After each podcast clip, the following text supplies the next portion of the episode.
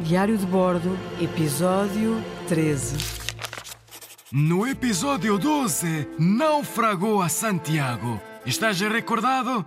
O seu comandante, Juan Serrano, ordenou que dois homens fossem por terra ao encontro de Magalhães, enquanto o resto da tripulação ficava à beira-mar a tentar recolher os destroços da embarcação.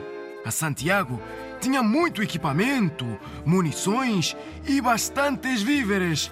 Mas era quase impossível salvar fosse o que fosse, pois a nau estava cheia de água. Coitados dos homens. Imagina o seu desespero. A grande viagem de Magalhães.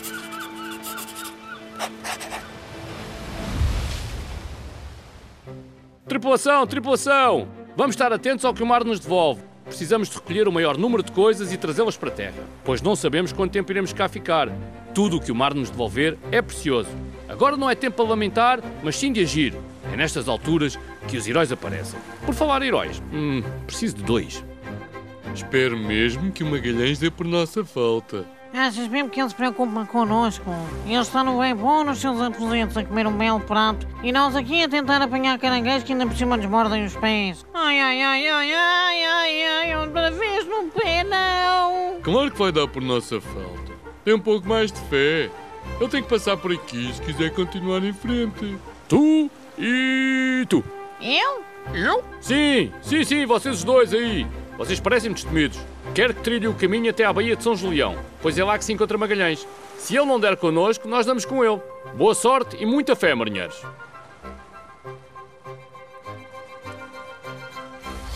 Então, os dois homens lá se puseram a caminho, sempre pela beira-rio, para não se perderem. Coitados, estavam exaustos. O caminho era muito inóspito e fatigante, cheio de espinhos e arbustos. Quanto a nós, estávamos completamente relaxados a pensar que tudo estava bem com a Santiago e que a qualquer momento se tinha descoberto o estreito e a sua saída. Fica com esta dica. No episódio 14, vou falar-te do Estreito de Magalhães. E aí perceberás o quanto estes homens foram corajosos. Lanço-te um desafio. No final deste episódio, faz uma busca na internet sobre o Estreito de Magalhães e pede aos teus pais para te segurarem no queixo, pois vais ficar de boca aberta. Voltando à nossa viagem, eu e os meus colegas marinheiros estávamos na maior, quando de repente nos aparecem os dois marinheiros da Santiago a quererem entrar na nau Vitória para falar com Magalhães. Alguém chama o capitão, por favor. Temos mais notícias. Homens, por que estão aqui? O que se passou? Onde está o comandante Serrano? Mas primeiro, deem-lhes biscoitos. Estes homens estão com um aspecto horrível.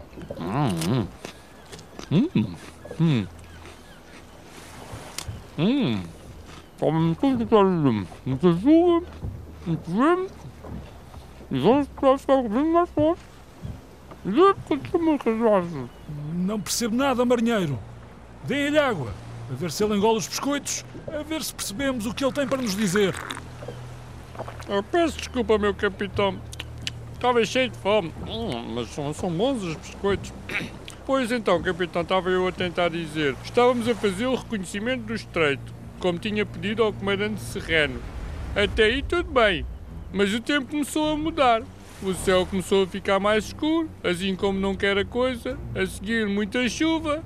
A seguir, muito vento. E a seguir, as ondas começaram a ficar cada vez maiores. Continua, e a seguir? A seguir, aconteceu o inevitável. O quê, marinheiro? Desembucha. Uma das ondas atirou-nos contra as rochas. Perdemos a Santiago. Calma, marinheiro. Estás emocionalmente descompensado. Diz-me o seguinte: já percebi que a Santiago naufragou, mas o resto da tripulação, onde está? Ficaram a 100 milhas de distância a tentar recuperar tudo o que resta. O nosso comandante, o Juan Serrano, está junto da tripulação e ordenou que viéssemos logo por terra, ter com o capitão para lhe contar o que aconteceu. E fez muito bem o comandante Serrano. Mandarei imediatamente uns homens ao vosso encontro, ajudar a tripulação naufragada, e ordenarei que levem comida para todos.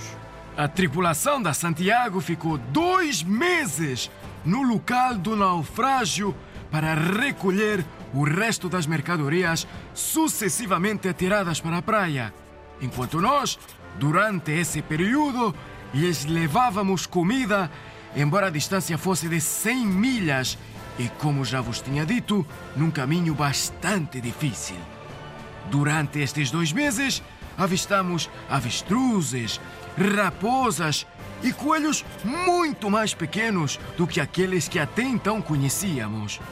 Tudo nesta viagem era incrível para um curioso escrivão como eu. Mesmo no meio da desgraça, havia sempre algo fascinante para reportar. Animais nunca vistos, árvores com cheiros perfumados, terras com cores nunca vistas, tudo o que um escrivão pode desejar. Sinto-me um privilegiado.